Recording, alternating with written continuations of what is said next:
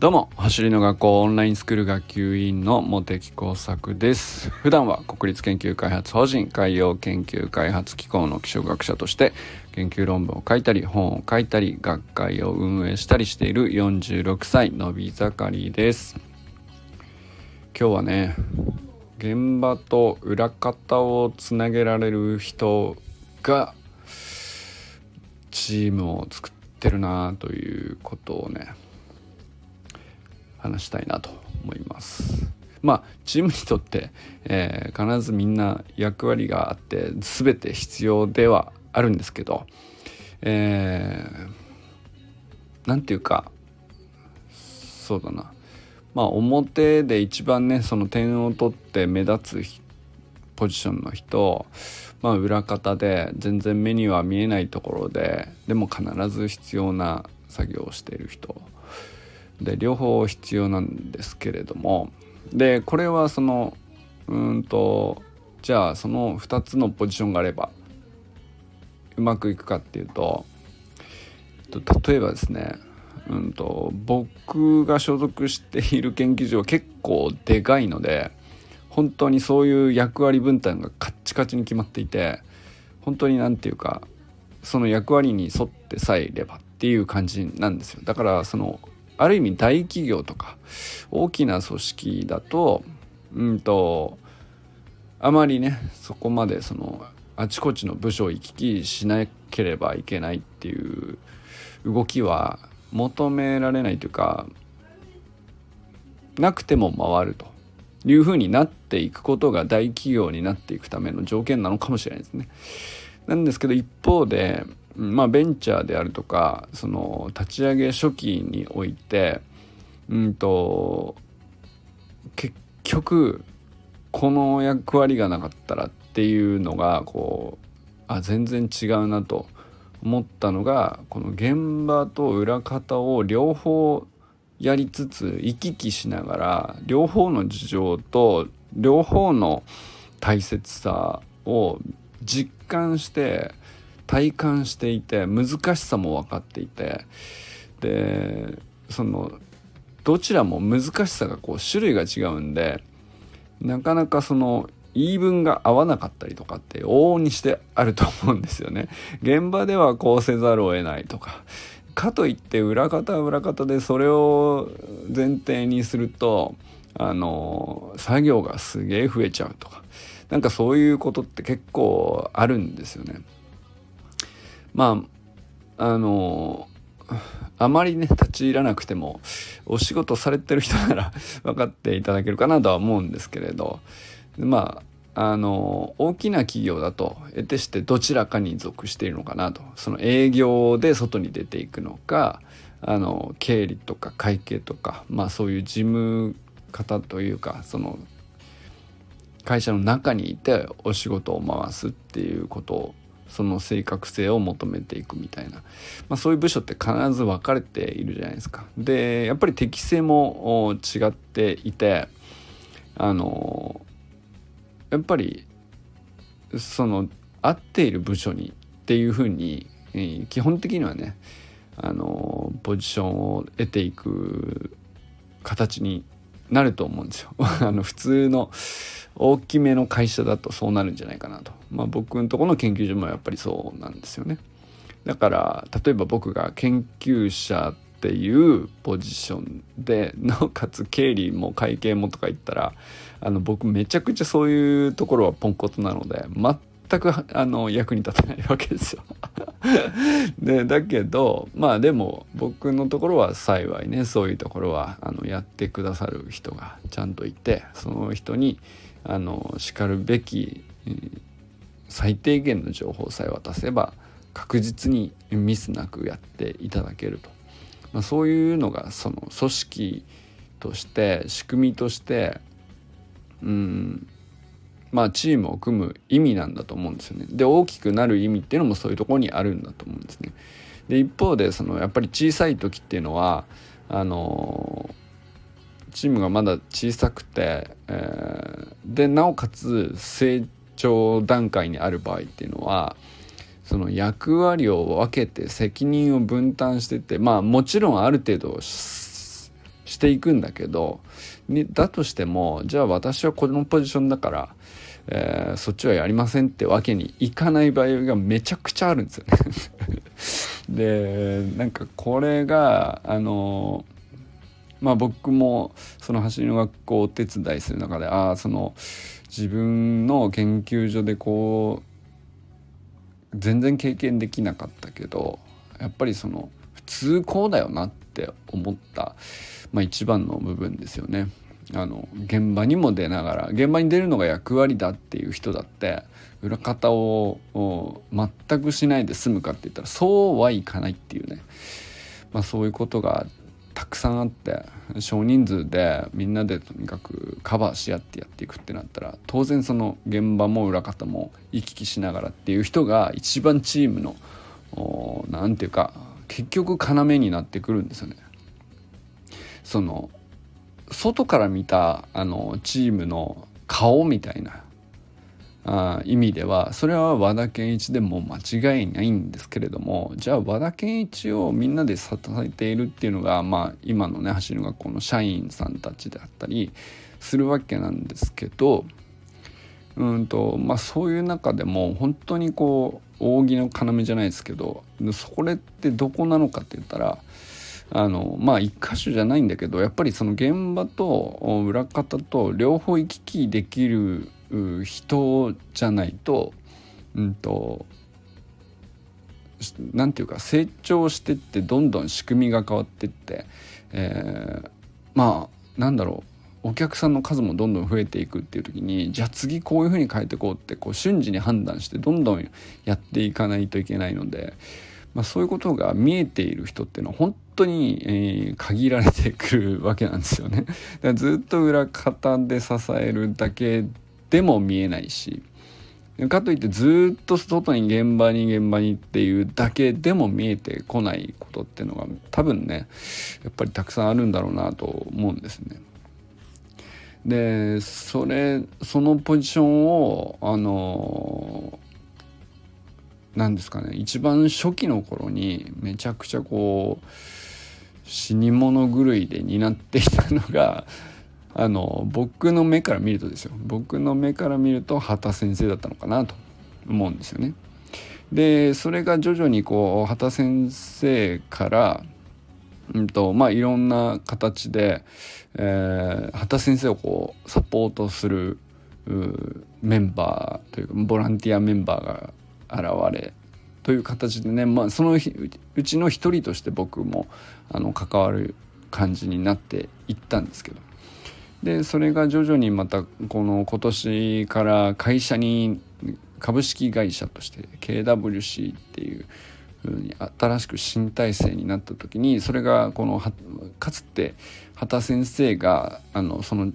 何て言うか現場と裏方を往復しながらあの結局そこで見えていることが一番客観的っていうねなんかそういう視点に結果的に立っているっていうかあらかじめ与えられた役割じゃないんですけど結果的にそうなるっていうねやっぱり一番なんかあのお客様の視点も見えているし一方ではそのそうですね裏側での業務フローの全体が見えてるっていう。それが徐々にこう新しく社員メンバーさんになった時に誰になったかっていうとそれが誠司さんだったのかなと思うんですよね。まあ、せいちゃん当然その江戸今ね江戸川区のスプリント教室も開催し、えー、練習会もやり当然そのインストラクター講習もやりつつあとパーソナルも団体指導もで YouTube にも出演してみたいな。まあそういうまあせいさんってあのー、やっぱり和田健一の弟っていうのはもうこうみんなああなるほどねって思うぐらいすごくこう外見も花があるというか やっぱりそのサッカーでそのね東京都の代表になったりとかするぐらいなんでやっぱりパフォーマンスも抜群だしそういう花のあるところに結構みんなの印象っていってると思うんですけど一方でそれだけじゃなくて完全にその裏方の事務作業であったり、えー、会社としてこう大きくなりなおかつまあなんだろうなあの大きくなったがゆえにそのただなんだろう時間ある長いより長い時間頑張って人の手で何とかすれば何とか回せるっていう気合と根性で乗り切れる状況ではなくなってきていてやっぱり仕組みも考えなきゃいけないというところでいくとやっぱりそこの何て言うかあの学勉強しなきゃいけないっていうか新しく慣れていようが得意だろうが不得意だろうが関係なく、ま、あの学ばざるを得ないっていうか、まあ、なんかそういうそういうところまで、えー、やっぱりあの手を回してで一方ではこう一日の半分以上ねその外に出て、えー、舞台の上に立つというか。あのお客さんを相手にする立場にもなるっていう、まあ、こういうポジションってやっぱり一番ね何て言うのかなある意味負荷が強いでしょうしまあでもあなんだろうな一番うんと走りの学校っていう会社の形が一番正確というか客観的に見えているんじゃないかなっていうふうに思ったりするんですよね。でそれはかつての畑先生もやっぱりそのポジションだったなと思いますね。あのまあ昨日ねそのかつて、えー、どういう人がこう何て言うか走りの学校のあのまだその仕組みができていなかった時にどういう人が関わって何を作ったかみたいな話を芦田君の話とかしたんですけどまあ、その芦田君とかが手伝い始めたっていう流れの大元は要するにそのそれまで畑先生一人でやってて そのそこをね。で当然畑先生は事務方だけのために、えー、関わってたわけじゃなくて、えー、和田リカルド畑っつってその3人で、えー、回れるだけ全国を飛び回るみたいなあのことをやっていたんですよね。まあ、当然その今ほど練習会の数もなかったし講習会もそんなに数があったわけじゃないけどでも一人頭の数で言ったら何だったらね相当なあの回り方をされていたと思うんですよ。でその中そういう状況であるにもかかわらずその3人しかいないのになおかつ畑先生がプラスアルファで裏方の事務作業というかそういうことを何て言うか本当に泣きそうになってて。いや泣きそうにはなってないんだよ。畑先生絶対そういうとこで根あげないから。だけどもう俺らから見ててそれ畑先生だけじゃ絶対無理ですよみたいな感じにそのスクール生から見てもなってて。畑先生が寝れてないぞと。俺たちの畑真由美先生がみたいな感じになってて。でその本当にこれほん実話なんですけどあの僕らそのまあ結構なボランティアメンバーがねその関わったよって話を昨日したんですけどあのみんながその和田健一のを助けようみたいな感じもうもちろんそれはそうなんですけど和田健一にあの、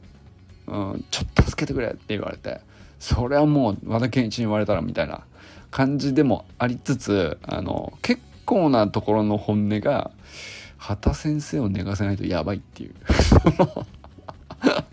これはまずいみたいな。その本当に寝れてないなこの人っていうぐらい。まああのやっぱりそういう時期があるんですよね。立ち上げる頃の負荷ってやっぱりそういうもんなんだと思うんですよね。本当に、えーまあ、誰も正社員がいない中で和田健一のみ社長兼社員みたいな。まあ粟田君もねあの社員ではあったんだけどあの粟田和田健一の2人しかいなくてで、えーまあ、インストラクターとして、まあ、メインで回すのがリッカルド先生と真由美先生だけみたいな。で誰が裏やんのよみたいなその話になって。でまあ途中から恵美先生とかも入ってきてくださるんですけどそれまでは本当に畑先生しかいなくてっていう。あの、まあ、そういう状況の時に何ですかね。要するにだから畑先生があのどうやったら現場も回し現場でも講習とか練習会とか、やりながらあの裏方もマネジメントできるかっていう、まあ、それを前提にしてこう仕組みができていったっていう、まあ、それが初期の土台としてあるんですよね。でそれがその2021年の走りの学校の形を実は作っていたんですね。まあ、だからなんだろうな全ての前提がその畑先生をいかにこうなんていうか楽にできるかというかまあよりその本来のねインストラクターとしてのあの力を発揮するためにはその裏方の部分をあのできるだけ負荷を小さくしないと大変ちょっとこれじゃ持たないというところが結構その課題の基本的な根っこにあって、まあ、それがこう何て言うか常にうんとそうですね走りの学校の仕組みはどうしたらいいんだろうっていう根っこにあるというか、まあ、そういう形で作られてたんだなと今振り返るとね思いますよね。まあだから結局畑先生があのうん結果的に作ったとも言えるチームの形というかそういう感じなんですよね。あの畑先生がこう指示してああだこうだ言ったわけじゃないんですよ。だけど畑先生があの活躍するためにはっていうふうにみんなが前提として考えて、えー、仕組みを作り上げていったっていう部分がめちゃくちゃ多いんですよね。でその畑先生っていうのはなんでそこまで頑張ってたのかって言ったらあのとにかく和田健一を勝たせるためという構図になっていて。だからそのボランティアメンバーも基本的にそのもちろん和田健一のためにとは思っているんだけど和田健一のためになるためにはあの一番どうすればいいかっていうと具体的には畑先生を支えなきゃいけないっていうのがこう当時の課題だったっていうね、まあ、そういう感じの構図ですね。だから結果的に畑先生の、うんと、動き方がよりスムーズになるようにっていうことが結局当時の走りの学校のチームとしての形を作っていたという感じですよね。まあだからそれぐらいやっぱりあの走りの学校のこう心臓部分というか何て言うんだろう何て言ったらいいんですかね血液に近いんですかね あの要するに和田健一っていうのはまあそのそうですね走る学校のハートというか心臓ですよね。で、まあ、リカルドさんとかあのまあその後徐々にこういろんなインストラクターさんが増えていきますけどそれっていうのはその胴体のいろんな出力を発揮する部分としてこう大きくなっていくわけなんですけどその心臓から送り出されたものをあの行って帰って伝えてまた戻ってきてみたいなあの循環を起こすためにはそれを唯一できていたのがこう現場と裏方を全部往復できる人しかそれができないんですよね。それがだから結局畑先生だったっていうことなんですよね。まあなんだろうなあの畑先生もこう表向きはそのあの何て言うかな あの華やかな素晴らしいこうコミュニケーション能力で、まあ、キッズ中心にもう圧倒的なこうパフォーマンスを発揮しているのでやっぱりその外見がね一番普通の人から見た印象だと思うんですけど、まあ、走り行のこう血液としてこうぐるぐる回していたのはあの裏も表も全部こうぐるぐる回れるっていう存在だったのがね畑先生なのかなと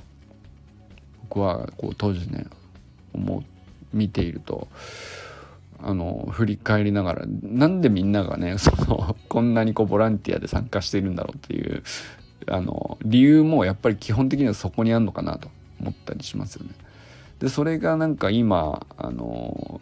会社になった時に、えー、あら逆にこう別な人にそのポジションが映っているなとなんとなく思っていたらそれが誠司さんだったっていう、感じなんですよ。でこれって何て言うかそのお二人ともそうなんですけど誠司さんも畑先生もそうなんですけどあの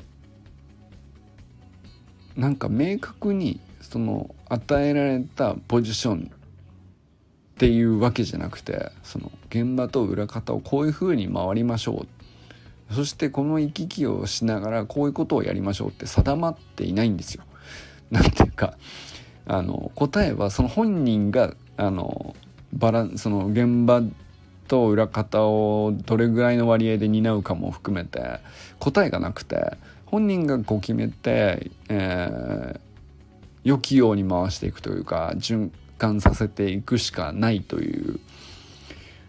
部分があって要するに何て言うかあの何て言うのかな。まあなんだろう本当にお二人ともめちゃくちゃその責任感も真面目さもすごくよく似てんなと思うんですけどかといって責任感ってさうんとやる仕事とかやる作業とかあのはっきり定まってれば果たしようもあるんですけど なんかそのそんなわけないじゃんっていう感じするじゃないですか その現場も裏方もこうぐるぐる回るってなったら。でやっぱり僕みたいに大きな組織にいるとあのそんなことありえないんですよね。なんていうか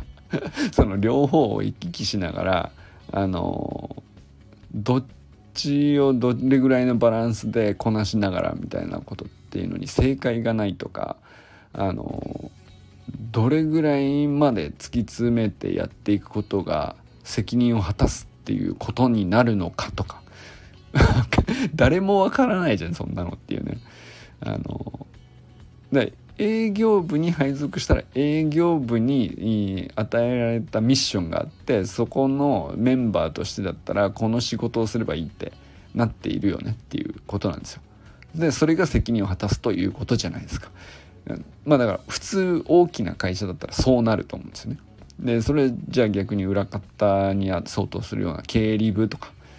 あのそういうところに配属されたらそこがやるべきミッションっていうのはもう部として決まっててでその部に所属している中でもあるいくつか役割分担あるでしょうけどまあその中でやる作業っていうのはあのかなり明確になっている場合が多くてそうするとそれに対しては責任って言いやすいじゃないですか。まあお互い握りやすいというかあのあなたはその担当ですよ。じゃあ私がこれやりますと。あのすごくはっきりしやすいんですよね。でもその外にも出ながらこっちにも帰ってきてで両方のバランスを取るということがどれぐらいが適当であるのかとか全く答えがないけど誰かがこう回らざるを得ないみたいな時に あのそのバランスってその人にしか決めれないしでもその人の決めたバランスによってこう会社の色が明らかにまあ、決まってくるっていうめちゃくちゃ重要なポジションでもありつつまあでもなんかあのまあある意味ねそのやりがいもそういうとこにあるのかなと思いますけどうんまあだからすごい何て言うかあの多分ねその今だからこそ一番必要で一番重要なポジションなんだろうなと思うんですよね。これがまあどあの無事成長して大きくなっていったらもっとねあの役割分担っていうことができるようになっていってあのなんだったら部署とかできるぐらいまでなればあのそういう役割をあの担う人っていうのは必要となくなる方がまあ仕組み化されるっていうことだから。あの会社としてはあ無事大きくなりましたっていうことなんだと思うんですけどでもそうなるまでは誰かしらがそこを担わなきゃいけないっていうねあそういうこと必要なんだなっていうねあのうんこれはでも僕がこう橋の学校をお手伝いしててうん一番なんだろうなあの普通に研究者だけやってたら絶対にこれ学べなかったなっていうことの、まあ、最大の部分かもしれないですね。っていうのがねまあこの畑先生と誠司さんがこう担っているこれなんなんだろうねポジションに名前を付けれないからすっごく難しいんですけどあの現場と裏方をねつなげられる人があのそのチームを本当に何て言うか作ってるなと、うん、実質的にはっていうことですよ。あの外からはなかなか見えないと思うんですけど実質的にはここで決まってるなと。でこの人をどう助けるかであの何て言うか未来が変わるというか。まあだからそのボランティアでお手伝いするとかサポートするとかってなった時もやっぱりその誠治さんとか健太さんとかまああきこちゃんとかもそうなんだけど基本的にその何て言うか裏方の方がサポートを必要としている場合が多いんですね。まあ、現場は現場でもちろんいた方が助かると思うんですけど現場に関してはやっぱりそのそこが得意ですっていう人がメンバーとして基本的に多いから和田健一に集まってくるってやっぱりそうなるじゃないですか。その現場めっちゃ得意ですっていうねめもう何て言うか現場に出ると輝きが異常っていうね 100m ぐらい先からでもあの存在が見分かっちゃうみたいなそれぐらいのなんかあの異常な光を放つっていうね、まあ、そういうメンバーがあの宇佐美くんであったり、えまあ誠司さんもそうなんだけどあの和田健一であったり、まあ、アッコちゃんもね結構そうなんですよね。あの秘書とか言ってるけど 秘書の光り方じゃないからねあの人はね。まなんかそういう感じなんですけど。でも一番こう、うん、中心どこなんだろうって思ったらあのその表と裏を行き来一番こうできるというかやっているという人だなと。思うというのがねまあ昨日の続きとしてもあの振り返りとしてこう、ね、橋の学校クロニクルじゃないですけど 走りの学校の歴史みたいな感じですね。うん、でも歴史の中心は僕は明らかに今この畑真由美と和田誠二でこう引き継がれてこれこれからまあしばらく先もそういうふうに歴史がこう動いていくんじゃないかなっていうふうに思ったりするんですよね。チームを作ってる2人だなと。まあそんな2人のお誕生日がまた偶然にも今日で同じ日だっていうね なんかまあそういう偶然もあったりなんかしてまああえてその2人をこう僕は無理やりつなげるつもりなかったんだけどすごく僕はねなんか同じポジションで同じぐらい重要な役割だなと思って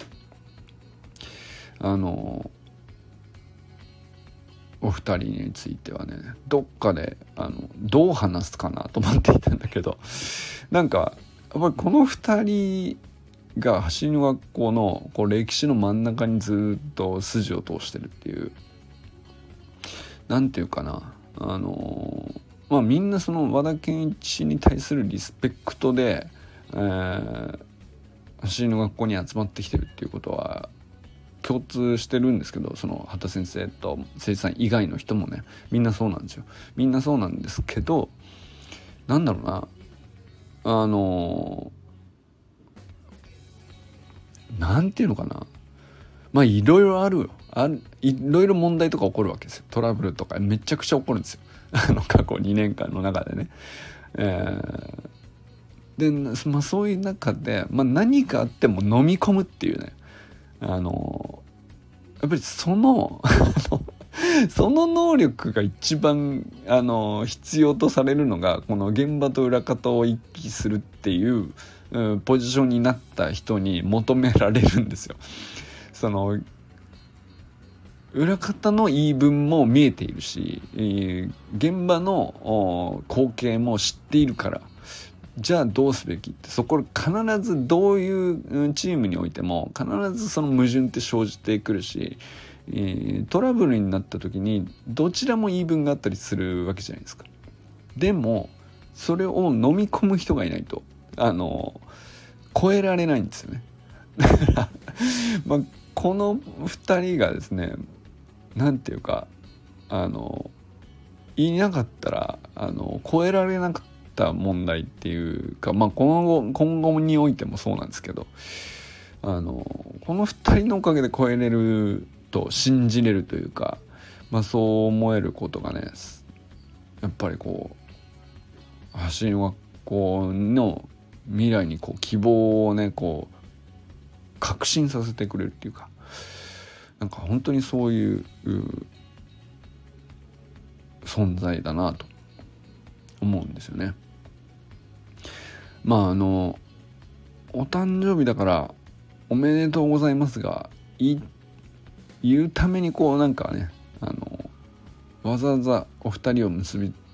つけたと言えなくもないんだけど なんかね僕前々からこの2人のポジションすんげえこうやっぱり負荷強い上でやっぱりでも欠かせないなっていうふうにずっと思ってたのでぱりここはなんかきっかけとしてこう今日話せてよかったかなと思います。まあ年齢はねあのお二人違うので何歳おめでとうございますではとはねあえて言わないですけどでもねまあ誕生日の日に改めてこの2人にリスペクトと感謝をの意をね表したいなと、まあ、走りの学校に関わっている皆さんはねあの今日はね和田誠二と畑真由美のおかげで走りの学校という 素晴らしいチームが作られているということを少し思ってみるのはどうかなと僕はね思っております。はい。そんな感じで。えー、まあ今日も僕もね久しぶりに月間メニューをやったりしてちょっとまあ気温も気温であの若干バテたけど。うんとそうですね。なんか昨日今日とあの走りの学校クロニクルじゃないですけど。あのやっぱりたまにこういうとこで振り返っておくと背骨が見えてあのやっぱり未来も何ていうかちゃんと見通せるようになるっていうのがすごくいいなと思いましたね。そしてなんだろうな僕からするとその社員じゃないし責任ある立場かっていうとまあそうじゃないんだけどやっぱりなんか自分がこう所属しているというかあのなんだろうな。サービスを受けてる側だから所属してるってのも変な話なんですけどでもやっぱり学校の走りの学校にこうやって関わってあのチームの一員だと思っているから、うん、未来がねなんかあの明るくあってほしいとみんな思うと思うんですよ。ただねサービスを受けたいっていうんじゃなくてこんな素敵なチームがあの絶対にねあのやっぱりもっともっと広がってほしいなと思うので、まあ、そう思う時にえなんだろうな未来どうなったらいいなももちろん考えるんだけど